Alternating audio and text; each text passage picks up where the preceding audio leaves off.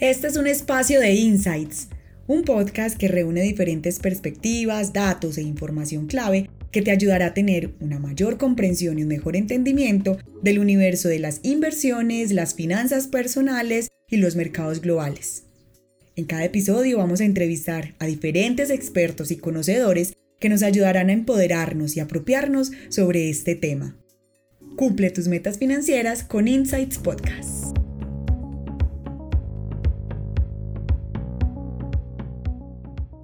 Hola, bienvenidos a este primer episodio de Insights Podcast. Yo soy Laura y es un gusto para mí ser la anfitriona de este espacio y tener la oportunidad de hablar con profesionales muy tesos y muy conocedores del mundo de las finanzas y las inversiones. Vamos a sacarle todo el provecho a sus enseñanzas para que aprendamos juntos a invertir, a tomar mejores decisiones y a conseguir la libertad financiera que tanto queremos. Inauguramos este espacio entrevistando a Andrés Villaquirán. Andrés es el fundador de Insights, la plataforma y aplicación móvil que está transformando la forma de invertir en dólares y en los mercados globales más importantes. Andrés y yo respondimos diferentes preguntas. Por ejemplo, ¿qué es invertir? ¿Qué factores se deben tener en cuenta a la hora de invertir? ¿Cómo se hace? ¿En qué se puede invertir? Hablamos también sobre el ahorro y otra cantidad genial de insights y claves sobre inversión. Asimismo, conversamos sobre su aplicación y un poquito sobre su historia. Sin más preámbulos, voy a dejarlos con Andrés Villaquirán y espero que disfruten de esta entrevista hasta el final.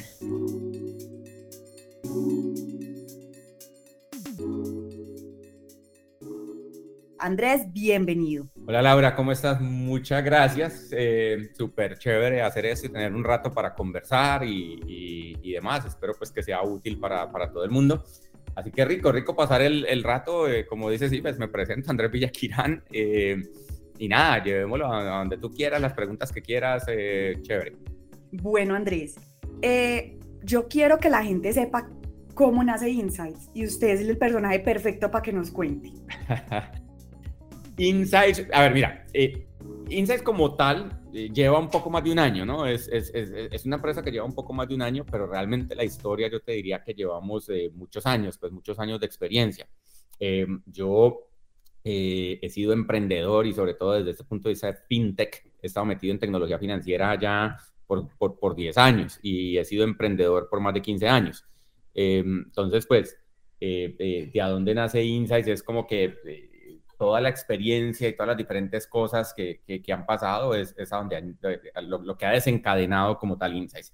Y realmente nace de lo que, de lo que eh, nosotros vemos como una, como una necesidad, como, como, como una oportunidad, lógicamente, eh, y es, eh, sentimos que en Latinoamérica, sobre todo Latinoamérica hispanoparlante, porque en Brasil ya han pasado algunas cosas y demás, pero en Latinoamérica hispanoparlante, eh, hay una oportunidad muy grande precisamente porque la gente quiere invertir. La gente, si, si, si, si tú ves, eh, la gente principalmente necesitaba capital hace 20 años, 30 años. Pero hoy en día eh, tú tienes un universo de gente muy joven, muy profesional, que ha crecido mucho y que, que tiene capital disponible y no sabe qué hacer con esa plata.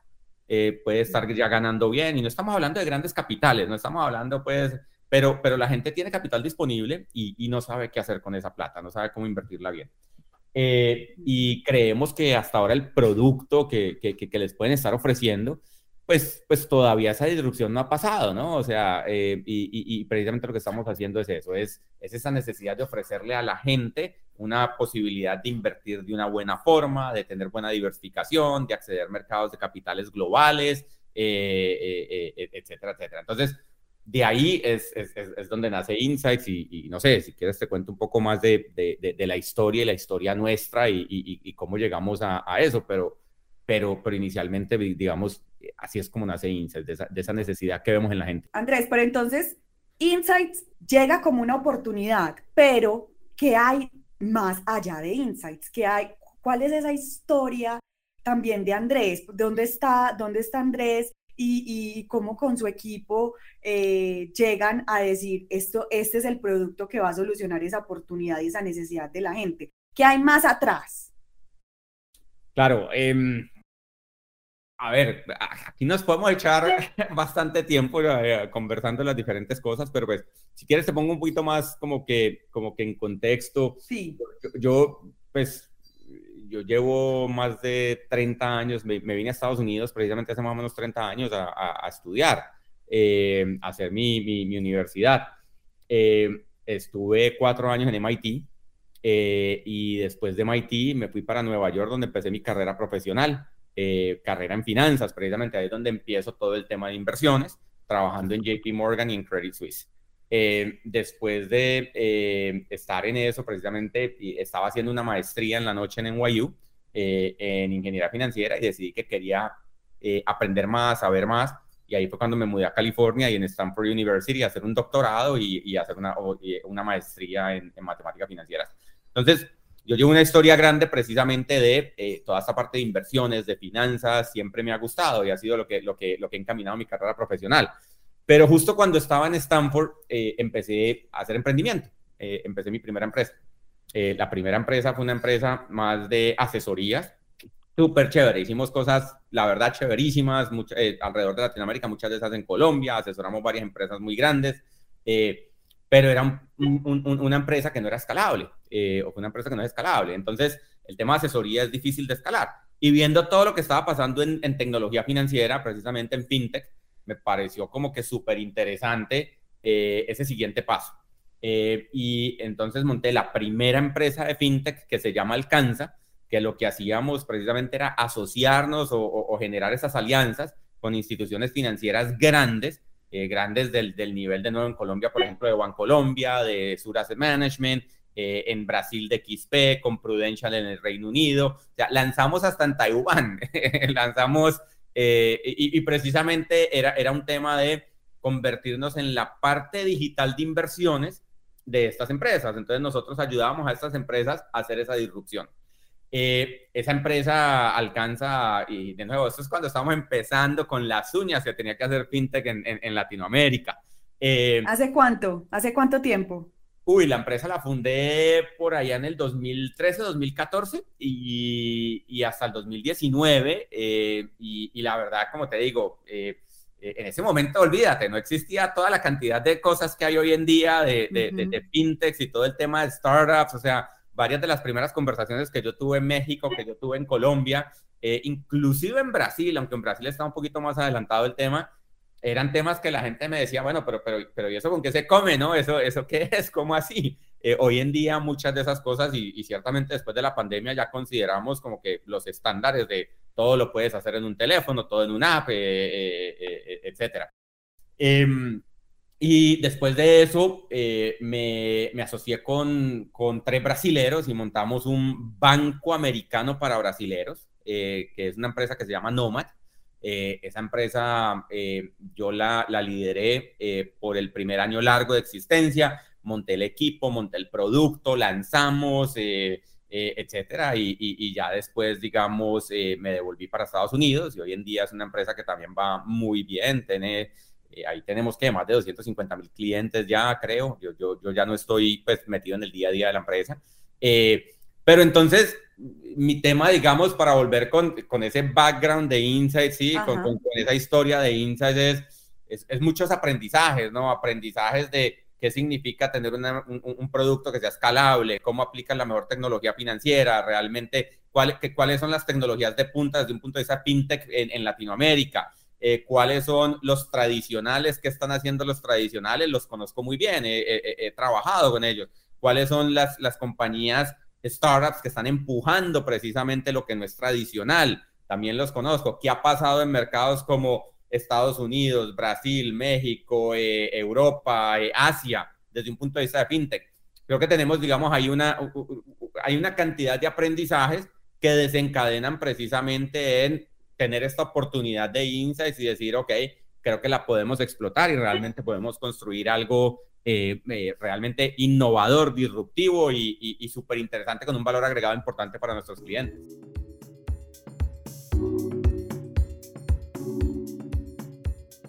Entonces ahí está, Insights es una aplicación, una plataforma para invertir en dólares en, el en mercados globales, ¿cierto? Eso es como, ese es el producto de Insight, pero Insight tiene algo más y es que Insight quiere educar financieramente a los colombianos. Por eso le está apostando, por ejemplo, a este podcast y también le está apostando mucho a los artículos en el blog y a Insight Academy. Entonces, aprovechemos este espacio y eduquemos financieramente un poquito a la gente que nos está escuchando y vámonos a darle doble clic a algo. Andrés, ¿qué es invertir?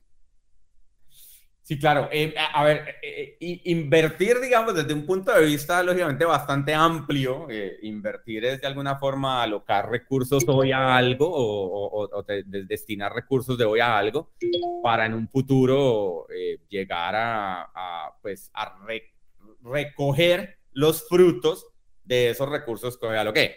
Ya, si, si nos concentramos más específicamente, por ejemplo, en, en, Insights, lo que hacemos es eh, ayudamos a la gente precisamente a invertir y eso ya es invertir desde un punto de vista monetario y es eh, como si tú tienes capital disponible hoy, si tienes alguna plata que tengas disponible hoy, pues cómo la puedes invertir de una forma que sea lo más óptima posible para poder que ese capital te crezca en un futuro, te vaya creciendo en un futuro. Lógicamente, pues eso tiene volatilidad, tiene temas luego que tenemos que hablar más regulatorios de garantías aquí y por allá, pero la idea es que lógicamente puedas invertir eh, hacia un futuro para poder recaudar los frutos de, esa plata. Invertir implica un riesgo, es lo que yo sé, lo que entiendo, lo poco que entiendes. Invertir implica un riesgo, pero también es una oportunidad. ¿Cómo así? ¿Cómo, cómo se manejan esas dos dualidades? Oh, eh, eh, definitivamente implica un riesgo porque, pues, eh, los mercados tienen volatilidad, o sea, tú esperas, por ejemplo, yo puedo hoy invertir 100 dólares con la expectativa de que en un año pueda tener 105 o 110 dólares, pero la realidad del tema es que eso va a depender de muchos factores, ¿no? O sea, eh, nadie puede predecir exactamente qué va a pasar en el futuro, nadie puede predecir la inflación que va a pasar, nadie puede predecir si las acciones van a subir o van a bajar, si las tasas de interés van a subir o van a bajar. Y entonces esa inversión realmente, ¿cuánto voy a tener en un año? Aunque yo pueda esperar tener 110 dólares en un año de los 100 dólares que invertí hoy, realmente eso se puede convertir en más o se puede convertir en menos, depende de una cantidad de factores de qué pasa con el mundo. Eh, ciertamente lo que hemos visto, por ejemplo, en este año, donde tienes, digamos, tasas al alta alrededor del mundo, inflación, porque ha habido mucha disrupción todavía que viene desde COVID en la cadena de abastecimiento, tienes temas geopolíticos, tienes una cantidad de, de, de cosas que, que nadie puede predecir eh, eh, ex ante como para precisamente decir, no, eh, entonces efectivamente esto es lo que va a pasar. Entonces tienes ese riesgo claramente cuando haces alguna inversión. según lo que yo he estudiado o revisado, hay unos factores que influyen en la inversión, como por ejemplo la rentabilidad, el riesgo, la liquidez, el plazo. Pensemos en alguien que si me está escuchando y dice, ¿qué? Rentabilidad, riesgo, liquidez, ¿cómo así? Demos un doble clic a cada uno de esos factores cortico y sencillo. Rentabilidad, por ejemplo. Rentabilidad es cuánto espero yo generar por esa plata que estoy poniendo hoy. Entonces, en el ejemplo que te daba, eh, si, si, si, yo tengo, eh, meto hoy 100 dólares en una inversión y espero tener 110 en un año, pues espero tener una rentabilidad de 10 dólares, lo que equivale a un 10% sobre ese capital inicial que metí. O sea, la ganancia. que es lo que yo espero generar de ganancia, exactamente, que es, que es, esa rentabilidad esperada. Ya cuando te vas a volatilidad, eh, realmente riesgo, pues lo puedes hablar también muchas veces como volatilidad y demás. Riesgo es qué tanto puede variar alrededor de eso que esperas. Entonces, tú esperas tener 110, pero de nuevo, no se controla, los, los mercados de capitales no los controla nadie. Entonces, eh, eh, eh, ¿qué tanto riesgo puede ser? Tú puedes tener inversiones que varían muy poco. Entonces, que varían muy poco, por ejemplo, puede decir que de 110 en un caso muy negativo es 109, en un caso muy positivo es 111. Eso tiene poco riesgo porque está alrededor de tu esperado. si te vas entonces a otras inversiones donde en un caso muy negativo te vas a 90 y en un caso muy positivo es 130, es, es, mucho más riesgoso, tiene mucha más volatilidad porque puedes ganar más, pero también puedes perder más. Y eso es lo que, lo que tienes que ver con, e, lo que tiene que ver con ese riesgo. Yo creo que uno de los temas importantes que tener en cuenta ahí es, e, e, es ese, ¿no? Es eh, si tú tienes, para, para tú lograr obtener una mayor rentabilidad, debes también estar dispuesto a tomar más riesgo. y eso es, es, es, interesante en algunas situaciones, pero no siempre es interesante. Depende para qué estás invirtiendo, cuál es el objetivo. eh, para el cual estás invirtiendo. Si yo estoy invirtiendo para mi pensión, eh, pues es algo con lo que cual no debería estar tomando mucho riesgo. Si estoy invirtiendo para eh, luego darme un viaje, de pronto ahí estoy dispuesto a tomar un riesgo porque puede que no me cambie la vida el tomar ese riesgo. O sea que ahí estamos conectando con otro de los factores que es el plazo. El plazo está directamente relacionado con el riesgo que yo quiero asumir. Eh, desde, un punto, desde cierto punto de vista, sí, yo te diría que el primer factor más que el plazo es el objetivo, para qué estás ahorrando. Eh, entonces, de, nuevo, el para qué es eh, tu pensión o la educación de un hijo o, o, para un viaje o para comprarte un carro o para comprarte una moto o algo así por el estilo. Para mí es ese objetivo. Pero tiene razón, la parte del plazo también, ciertamente, por ejemplo, si yo estoy ahorrando para mi pensión, pero yo apenas estoy empezando mi carrera profesional, tengo 25 años, entonces tengo todavía mucho tiempo para pensionarme. y aquellos años, aquellos años cuando éramos jóvenes y bellos, eh, tienes mucho tiempo para pensionarte, eh, podrías estar dispuesto a tomar más riesgo porque claramente tienes mucho tiempo, ¿no? En cambio, eh, ¿Qué pasó? Por ejemplo, mucha gente en el 2008, en el 2008, no sé pues, si, conoce la historia, pero en el 2008 hubo una caída muy fuerte en los mercados de capitales y, mucha gente perdió mucha plata. La gente que estaba a punto de eh, retirarse, eh, no se pudo retirar porque como se le cayó mucho precisamente las inversiones de su portafolio, no se pudo retirar, sino que le tocó trabajar otros cinco años más, seis años más para poder esperar a tener el capital necesario para retirarse. Entonces ahí es donde cuando estás ya muy cerquita de un objetivo y es un objetivo que no quieres tomar mucho riesgo, pues efectivamente tienes razón, el, el, plazo es importante también. Listo. ¿Y la liquidez qué es, Andrés?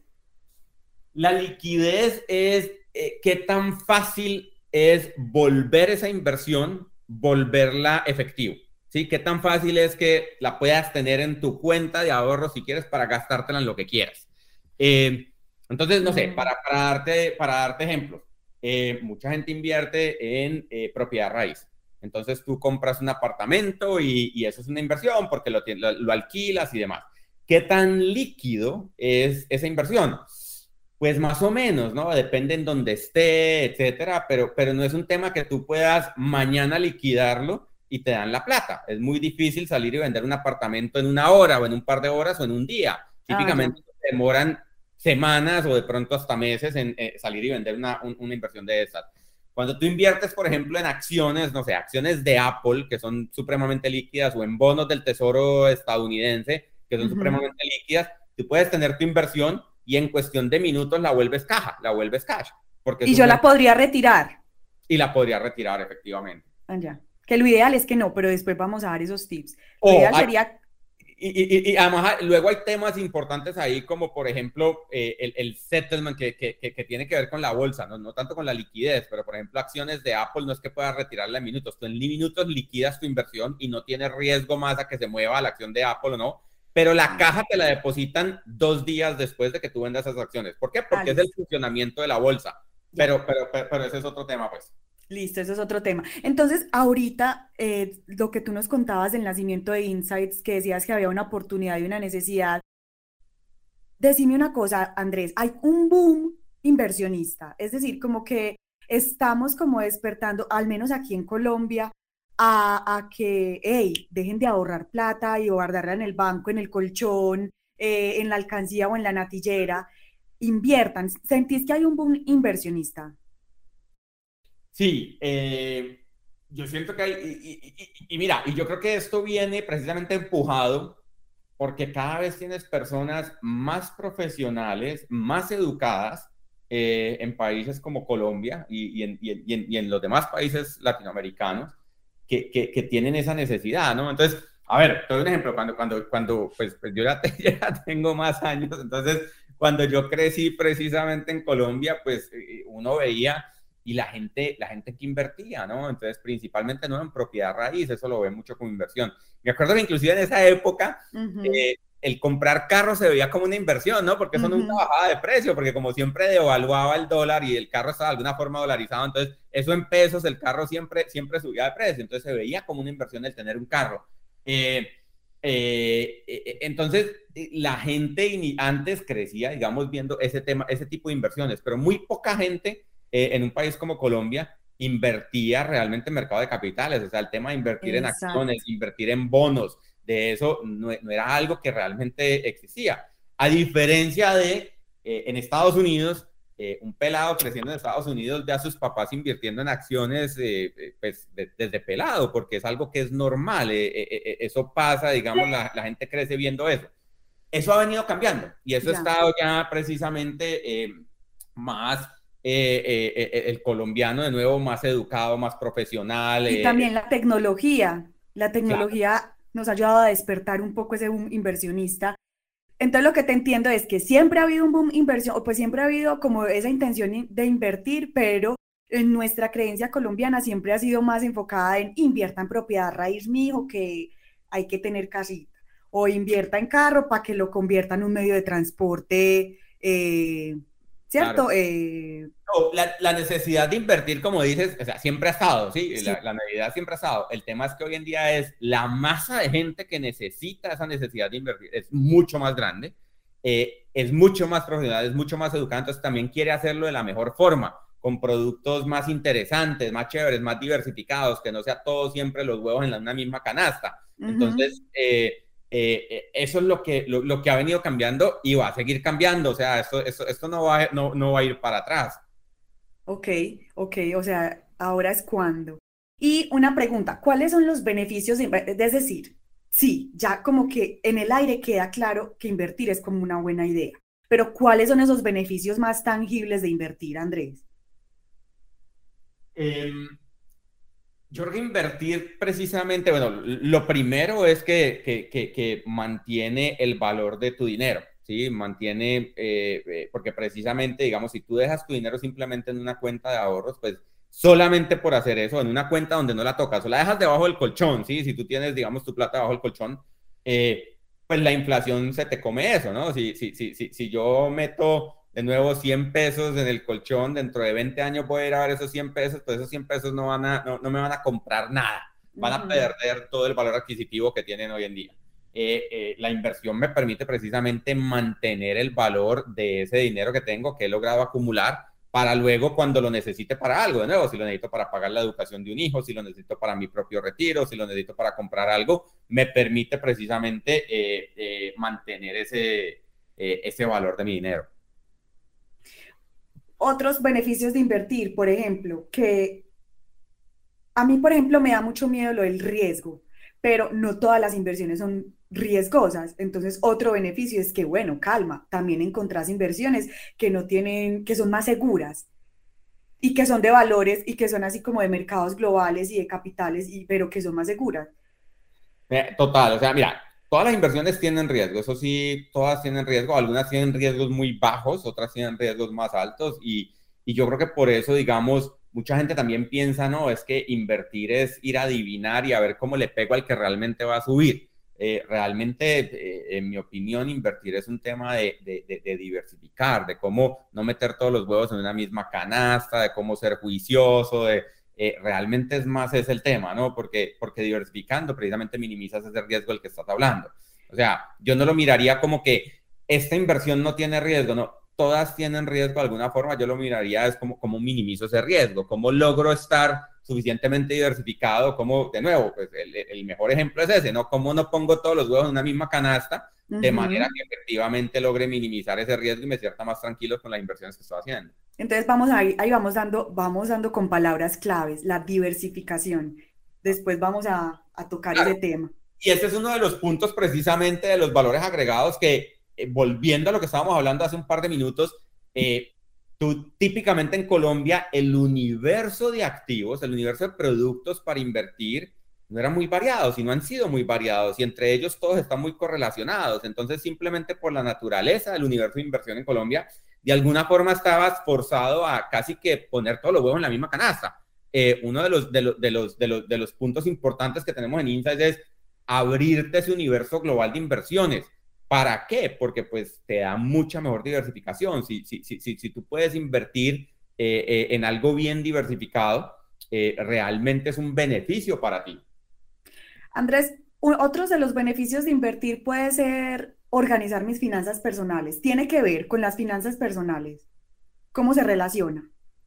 Eh, yo lo pongo, yo lo pondría dentro del mismo, de, o sea, muy parecido a lo que estamos hablando, o sea, tiene que ver con finanzas personales y para mí todo el ejercicio de invertir tiene mucho que ver con finanzas personales, porque, de nuevo, o sea, yo me tengo que eh, eh, organizar muy bien para qué estoy ahorrando, cuál es el objetivo de inversión, para yo definir qué riesgo quiero tomar en, una, en, en, en alguna inversión que tengo, es para qué estoy ahorrando. Entonces, para mí, yo no tomo como que invertir es todo eh, de una sola cosa, sino eh, piénsalo como que diferentes bolsillos, diferentes canasticas, ¿ok? Entonces, no, aquí estoy armando un bolsillo que lo que quiero es invertir para tal objetivo. Entonces, de nuevo, ese objetivo puede ser tu retiro.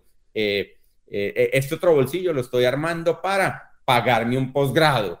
este otro bolsillo, entonces, desde ese punto de vista, sí, a, mí me parece. Y, y, eso todo que ver. Y es súper interesante porque, digamos, muchos de los últimos premios Nobel en economía se los han ganado economistas que tienen que ver con, con, con behavioral economics, ¿sí? Con, con, la teoría del comportamiento de las personas eh, y tiene mucho que ver con lo que tú estás hablando, ¿sí? Eh, que es finanzas personales. Eh, realmente no es un ejercicio de decir, hombre, yo creo que tal acción va a subir, o yo creo que el dólar va a pasar esto, yo creo que la tasa de interés va a pasar eso, no, sino es, es un ejercicio de, yo para qué realmente quiero invertir, cuál es mi objetivo en este bolsillo que estoy creando para invertir.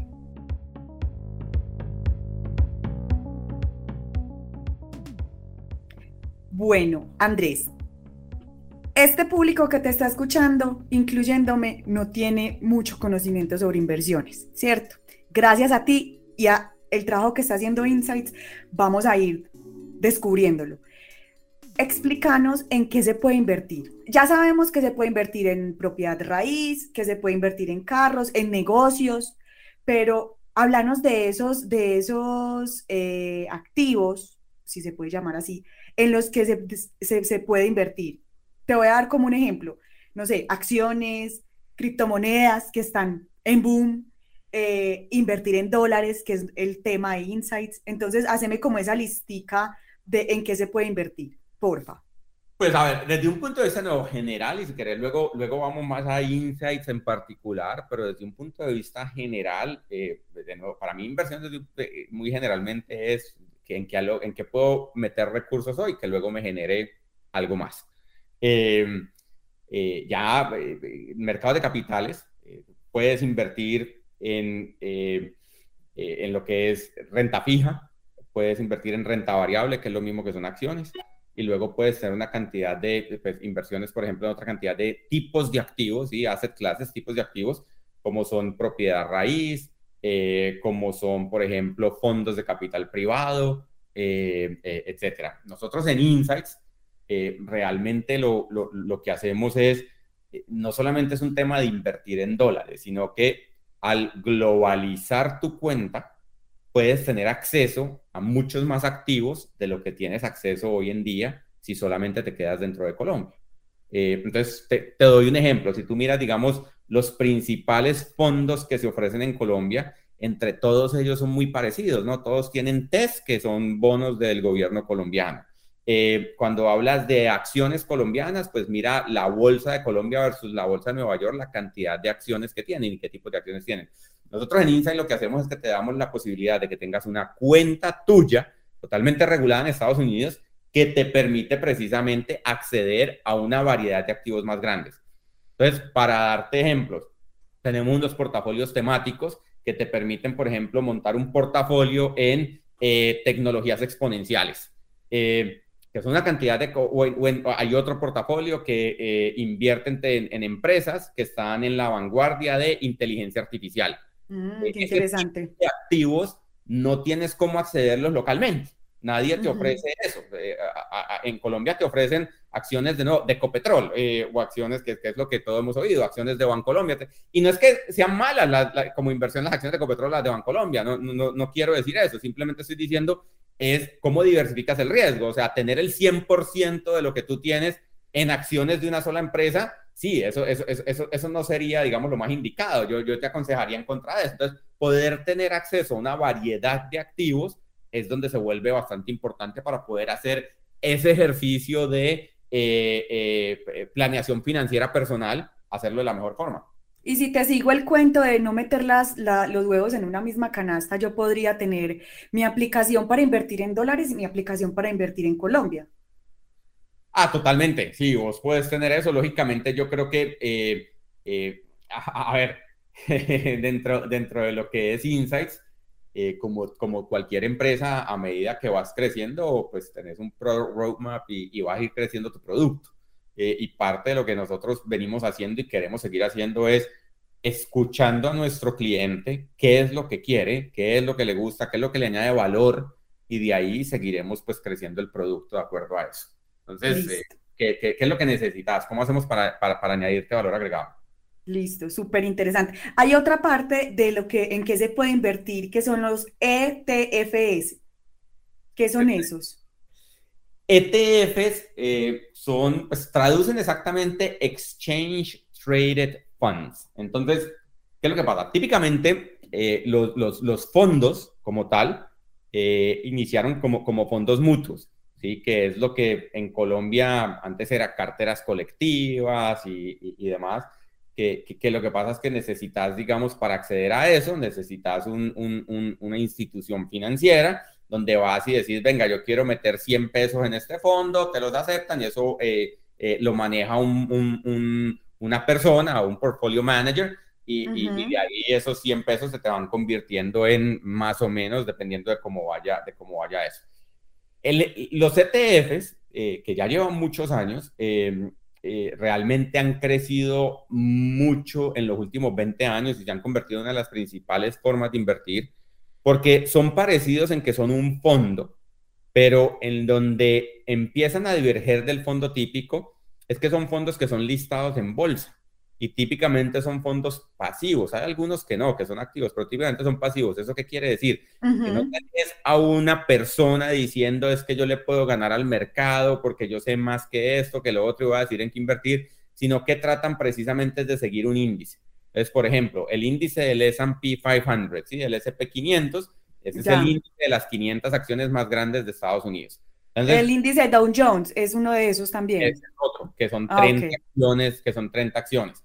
Eh, entonces, tenés una cantidad de índices y lo que hace es, estos ETF efectivamente es que eh, tratan de seguir ese índice, entonces son muy pasivos, entonces no es que tengas a alguien diciéndole yo le voy a ganar al mercado, sino no, ¿cómo hacemos para componer un fondo que siga precisamente ese índice? Y luego lo listan en la bolsa. Y al listarlo en la bolsa, lo que pasa es que entonces te genera muchísima liquidez y más baratos, porque es, es, mucho más fácil comprarlo, venderlo y como no tenés, digamos, portfolio managers a los que le estás pagando una cantidad de plata, también los fees son mucho, son mucho menores. Entonces, hoy en día, por ejemplo, el asset manager más grande del mundo es BlackRock y la razón por la que es BlackRock es porque es uno de, uno de, los, las empresas que ha liderado el tema de los ETFs. Ya, pero entonces el ETF, el eh, ETFS es solamente como un producto de inversión eh, en Estados Unidos.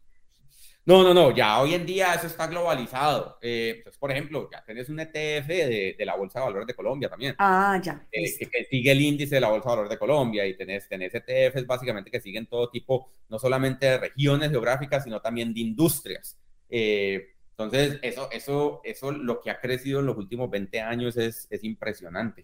Yo te iba a hacer una pregunta sobre cómo invertir versus ahorrar, pero yo siento que ya con todo lo que me has explicado, no en realidad no es un versus, no, no se contradicen y no van como en, en, eh, en, competencia. Yo puedo ahorrar, luego invertir, luego seguir ahorrando para seguir invirtiendo y así sucesivamente. E incluso invertir es una manera de ahorrar también, según lo que te entiendo. ¿Vos qué consideraciones tenés sobre eso? No, yo sí, sí, sí, lo veo así, lógicamente pues ahí hay un tema de semántica además, pero sí, yo estoy de acuerdo con vos, o sea, yo lo veo así, sobre todo que yo, yo veo más sinergias entre las dos palabras realmente que diferencias, o sea, yo, yo, siento que efectivamente invertir es una forma de, de ahorrar, yo, yo, como, como lo veo ahorrar es, hombre, voy a dejar de gastar tanto, es como una reducción de costos, voy a dejar de gastar tantos para ahorrar esa plata, pero pues realmente eso te hace más sentido, sobre todo si esa plata luego que estás, que estás ahorrando, la invertís. Eh, porque, porque te mantiene el valor precisamente de esa plata que ahorraste, te, te mantiene en el tiempo y puedes multiplicarla y, y, y demás. Entonces, para mí sí, son, son, son palabras que digamos son, son, son más sinónimos. Y eh, ahorita también mencionabas lo del capital disponible.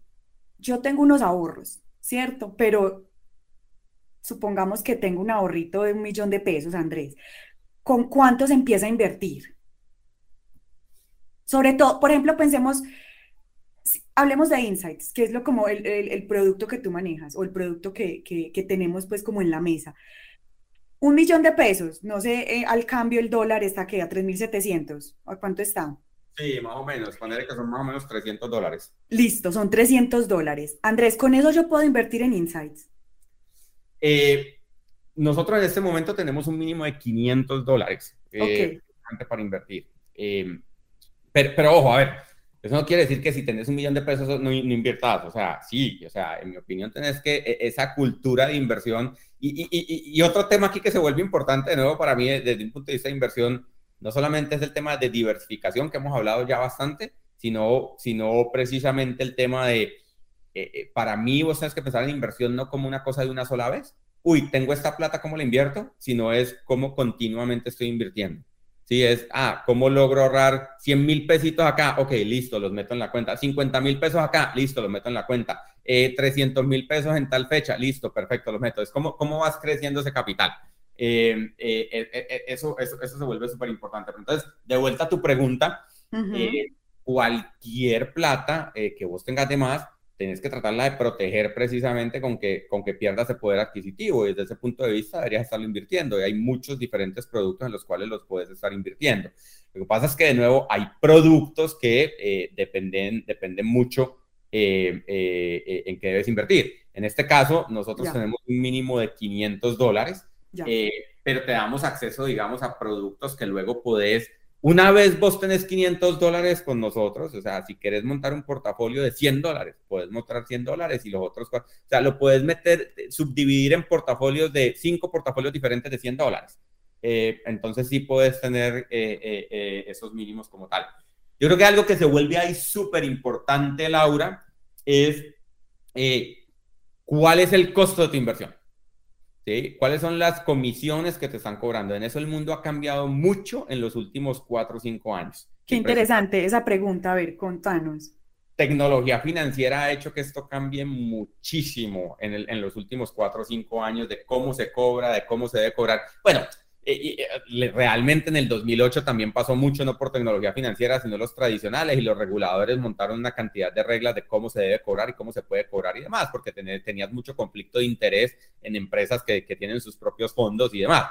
Pero tecnología financiera también viene haciendo mucha disrupción en ese, eh, en ese caso. Entonces, por ejemplo, cuando vos invertís en comprar acciones, ¿sí? cuando vos te metes en bolsa y vas a comprar algo de acciones, típicamente lo que pasaba en Estados Unidos y que todavía sigue ocurriendo en la mayor parte del mundo es que te cobran una comisión. Entonces, si yo salgo y compro una acción de Apple, entonces me cobraban una comisión. Y esas comisiones eran grandísimas. La primera inversión que yo hice por comprar una acción te cobraban ponerle 50 dólares. O sea, una cosa loquísima. O sea, porque eso es mucho. Porque, de nuevo, si vos vas a meter 500 dólares eh, eh, en, en, ese portafolio, pues estás perdiendo el 10% de entrada. E, e, eso es, eso es inmenso, o sea, eso es un costo grandísimo. Eso ha venido cambiando. Hoy en día en Estados Unidos ya no te cobran comisiones. Nosotros, por ejemplo, no cobramos comisiones. Vos puedes comprar y vender y no te cobramos eso. Lo que tratan de, a cómo ha cambiado eso es a un modelo de suscripción. Ya. Eh, como un Netflix. Eh, como un Netflix tal cual. Ah. Eh, vos, vos, vos, y nosotros, por ejemplo, cobramos un modelo de suscripción, una plata, que es baja, y eso te permite invertir. Y eso permite precisamente bajar los costos de las personas para poder que puedan invertir independientemente del capital. Ya, ya, eso es como, no sé, un entrecomillado, una democratización de la inversión, pues. Definitivamente, eso, eso sí que está pasando, sí que está pasando. Y tenés unos ejemplos de nuevo, acá en Estados Unidos, por ejemplo, si miramos empresas como Robinhood y demás, han hecho una disrupción inmensa en los tradicionales en eso. Eh, hoy en día. Por ejemplo, Robinhood eh, ha forzado a que empresas como JP Morgan tengan productos donde no cobran comisiones, eh, porque pues les ha tocado competir y, y, y yo creo que para allá vamos, ¿no? Para, para, para allá vamos. Pero entonces no desanimemos a la gente, es decir, si todavía no tiene los 500 dólares para invertir en insights, no se los gaste, no se gaste ese millón que ya ahorró. Dejémoslo ahí todavía y sigamos ahorrando para poder llegar a esos 500 dólares. Pero de pronto me va a tocar hablar de la competencia, Andrés. Pero, por ejemplo, si quiero invertir aquí en Colombia por ahora, porque yo leía algo de alguno de los muy tesos inversionistas, uno, alguno de los señores muy tesos, que era... Y, el mejor momento para invertir es ahora. Era hace 10 años, que creo que fue Buffett el que decía, el mejor momento para invertir era hace 10 años. El segundo mejor momento es ya, hágalo ahora. Entonces, listo, si tienes el millón de pesos y quiere empezar para quitar el miedo, de pronto, pues menos plata, porque un millón es, es plata, para quitar el miedo puedo hacer pequeñas inversiones en otra cosa. Por ejemplo, CDTs. Ok, ¿qué pensás vos de los CDTs? Poder, no, absolutamente, o sea, no, inclusive como te digo, digamos, hay fondos mutuos también que te permiten eh, meter plata más poquita y demás, entonces absolutamente, y yo y totalmente de acuerdo, o sea, el mejor momento para invertir era hace 10 años y luego hace 9 y luego hace 8, y por eso te decía, no solamente es el cómo invertir desde un punto de vista de diversificación, sino también el cuándo, para mí es un tema de, tener esa... Eh, eh, ese ejercicio y esa disciplina de estar invirtiendo constantemente, eh, de ahorrar e invertir constantemente. Eh, entonces, ese tema precisamente de ponerte metas y coger y decir, yo cada mes voy a guardar este poquito y lo voy a empezar a invertir, o cada tres meses, etcétera, voy a guardar este poquito y lo voy a invertir. Eso es lo que realmente quiso decir Warren Buffett cuando, cuando, habla de esto. El mejor momento para invertir era hace 10 años, el, el segundo mejor momento es ya eh, es porque si te quedas pensando en un pase, ya, ya, ya, ya perdiste la oportunidad de alguna forma. O sea, si tú hubieras puesto, o sea, eh, si, si tú miras ejercicios y hubieras puesto un dólar en la bolsa de valores de Estados Unidos hace 20, 30 años, hoy tendrías una plata muy significativa. Fue madre, yo quiero devolver el tiempo. Pero voy a empezar ahora con Isa.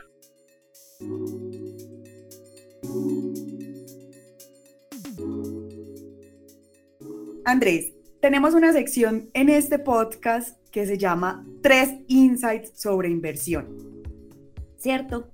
Entonces, yo quiero que vos nos dejes tres insights o tres consejos, tres recomendaciones, tres tips, como lo quieras entender, para poder dar ese paso, ese primer paso. Yo creo que la verdad hemos tocado en todos esos, ¿me entendés? O sea, Hagamos ese resumen. Te lo voy a repetir porque definitivamente yo creo que, yo creo, que hemos tocado en, todos. Entonces, eh, el, el, primer tip para invertir es eh, eh, diversificarte, no meter tus huevos en, en, en, una misma canasta, sino, sino, y eso por eso se vuelve importante es a qué tenés acceso.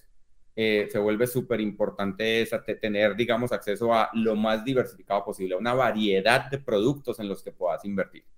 Eh, eh, ese, ese, yo te diría que es el, primer tip. el segundo tip tiene mucho que ver de nuevo con el tema de finanzas personales, ¿no? De, de cuál es el objetivo para el que estoy, para el que estoy invirtiendo y tener una disciplina de, de, de poder ir invirtiendo cada cierto tiempo. Y, el tercero, tal vez hablamos menos, lo hemos pasado, digamos, muy pues por encima, pero, pero eh, es un tema de costos y ahí tiene mucho que ver con pues, conflicto de interés. Entonces, una de las cosas que a mí me parece, siempre me ha parecido súper interesante, porque pues como yo llevo metido en este tema de finanzas eh, ya más de 25 años, eh, desde siempre me han preguntado, oiga, es que, es que este estado de cuenta de, de, de donde yo tengo esta platica, es que no lo entiendo muy bien. Eh, entonces, para mí eso es, vos siempre tenés que te preguntar, o sea, no la plata es tuya, no tiene, y mucha gente le da como miedo, le da como vaina de, de llamar a la entidad financiera y de poder decir, oiga, ¿cuánto me está cobrando y por qué? Y muéstreme bien dónde y explíqueme esto y explíqueme lo otro. Y, y, y yo creo que eh, eh, el, el, el, tercer tip ahí es, es, es, exigir esa transparencia, ¿me entendés? Porque finalmente es, algo, o sea, cuando vos vas a ir a comprar una camisa, cuando vos vas a ir a comprar una cartera, lo, lo que sea que vas a cortar, a comprar, la gente típicamente sabe qué está cobrando, cuánto le están cobrando, sabe todo. Pero por alguna razón, cuando son temas financieros, como que no preguntan bien y la gente no sabe bien cuánto termina pagando por un producto financiero. Eh, eso viene, ha venido cambiando mucho y, para, y eso te afecta a través del tiempo en cuánta plata logras ahorrar y, tener invertida para, para luego vos en lo que necesites. Entonces, para mí eso es importantísimo, es entender claramente y transparentemente qué te están cobrando, cuánto te están cobrando, por qué te están cobrando, etcétera. eh, todavía siguen habiendo muchos fees que son escondidos eh, eh, en este tipo de, cosas y, y, eso hay que empujar para que siga cambiando. Es como lo que te entiendo de ese último tip, es como dejar, dejar de, de, de tragar entero, de, dejar de tragar entero y exigir, y exigir un, un, una explicación y un mejor asesoramiento a quien sea, sea una entidad bancaria o sea a, a, quien me esté ayudando a, a, invertir o a ahorrar, etcétera. Exactamente, exactamente. Es, eh, eh, o sea, la plata es tuya, el es hasta que estés totalmente satisfecha de que entendés cuánto te estás cobrando y además porque eso te permite también comparar, ¿no? tengo esta entidad que me está proponiendo esto, tengo esta otra entidad que me está proponiendo esto, esta otra que me está proponiendo esto. No solamente es un tema de, si, las tres me proponen lo mismo, ¿por cuál me voy a ir? O sea, si vos vas de nuevo, si vas a comprar unos zapatos y son los tres mismos zapatos, pues ¿por cuál te vas? Porque te cobre menos. Pero si no sabes eso, pues no estás tomando bien esa decisión. Eh, y eso se vuelve importantísimo.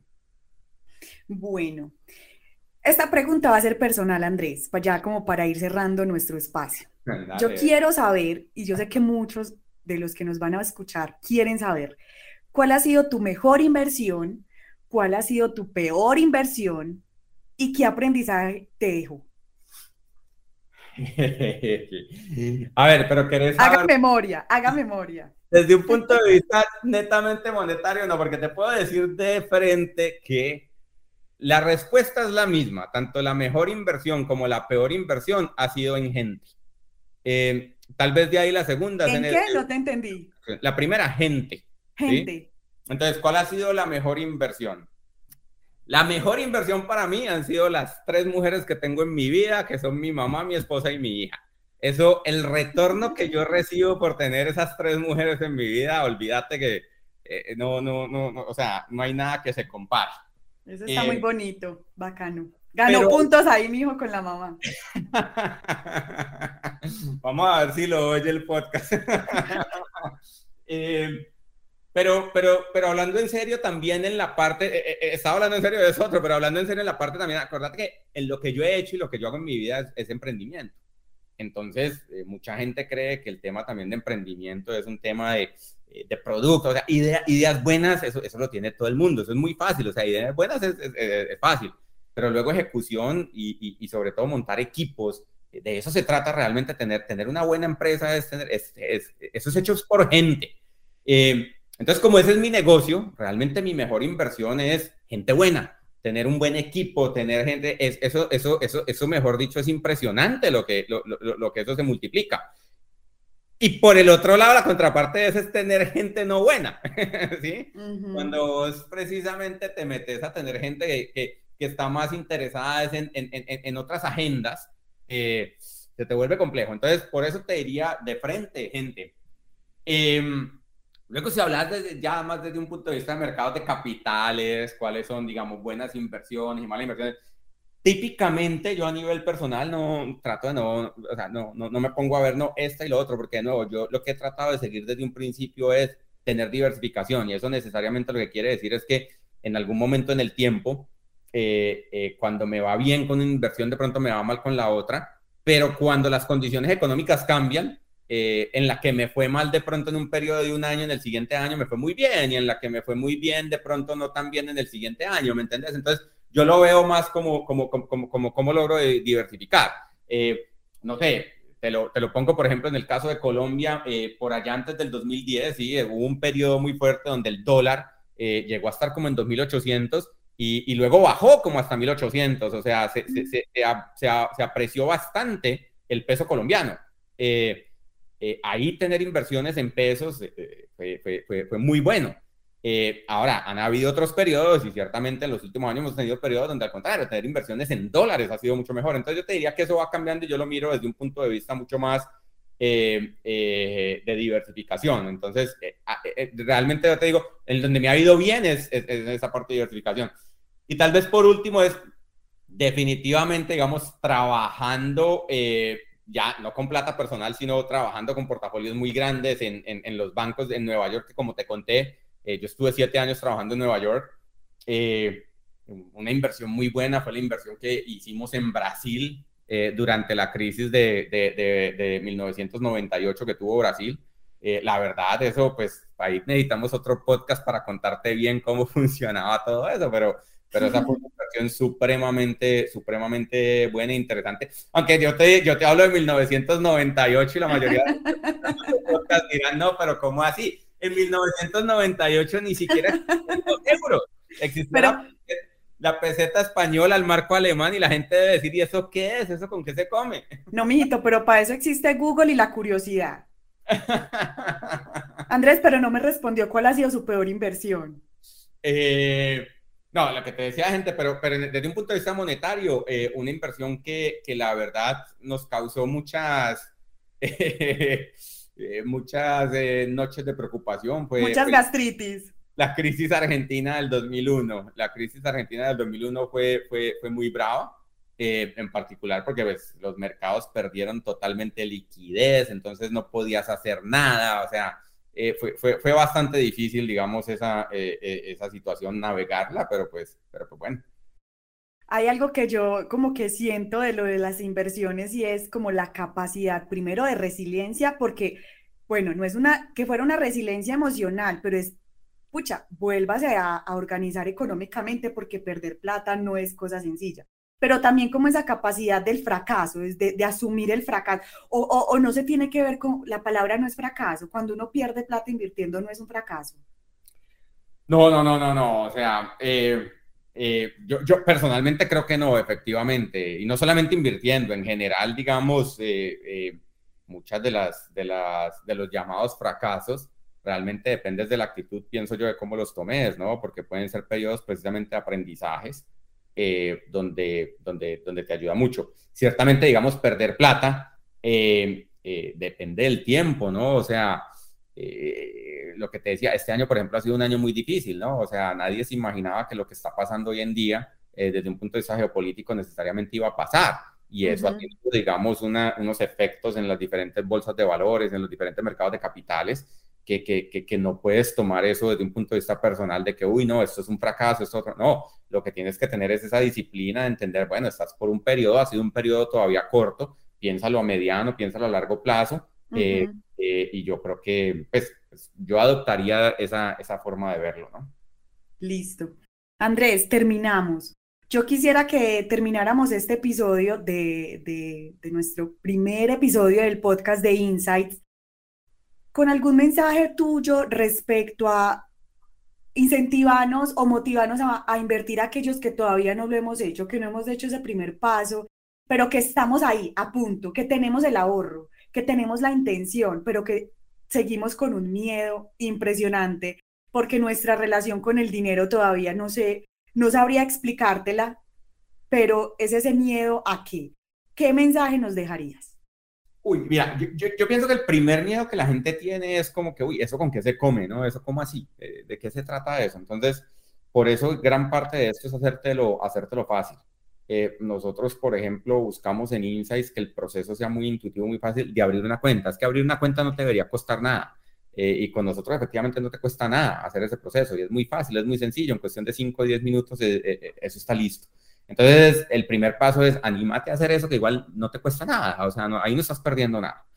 Eh, y el segundo tema es, eh, el segundo tema con, el que te dejo, y, yo creo que lo tocaste inicialmente también es, nosotros creemos mucho en el tema de la educación financiera, en que la gente sepa y que aprenda y que logre aprender.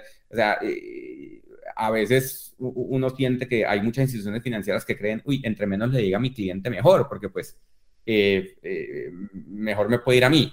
Eh, nosotros no creemos para nada en eso. Eh, entonces, desde ese punto de vista es lo que necesites, cómo te ayudamos. Eh, tenemos en Insights Academy, donde tenemos una cantidad de cursos sobre cómo aprender a invertir, para que dejes el primer pasito, para que empeces con poquito.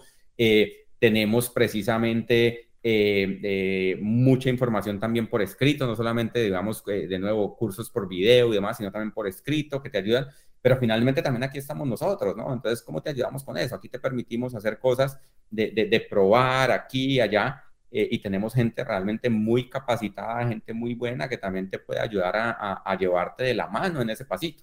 Eh, eh, entonces, eh, eh, estamos para eso, o sea, tenés toda la razón, es, es, es, es, quitarse ese miedo de dar un pasito y luego se te empieza a volver mucho, mucho más intuitivo, el empezar, es, es como todo, ¿no? Cuando, cuando vas a aprender a montar bicicleta, esa primera montada, uff, ¿en qué me estoy metiendo? ¿Qué está pasando?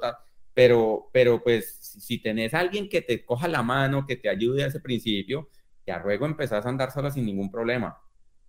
Listo, así quedamos. Andrés, lo voy a invitar más seguido a este podcast porque esta es su casa, literal. Eh, y nos vamos a escuchar pronto en otros episodios porque eh, tienes mucho por contar, tienes mucha experiencia, no solo por ser el cofundador de Insights, sino también por tener todo ese conocimiento eh, sobre finanzas, sobre economía, sobre inversiones, que son los temas que mueven eh, este, este podcast, este espacio. Gracias, Andrés. Laura, muchas gracias. De una. Eh, seguimos conversando. Un abrazo. Y esto fue todo. Gracias por escuchar hasta el final este episodio. Nos escucharemos muy pronto con un nuevo invitado.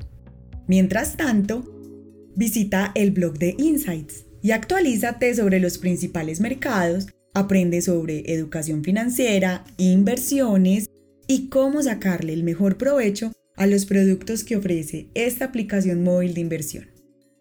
Cumple tus metas financieras de la mano de Insights. Hasta pronto.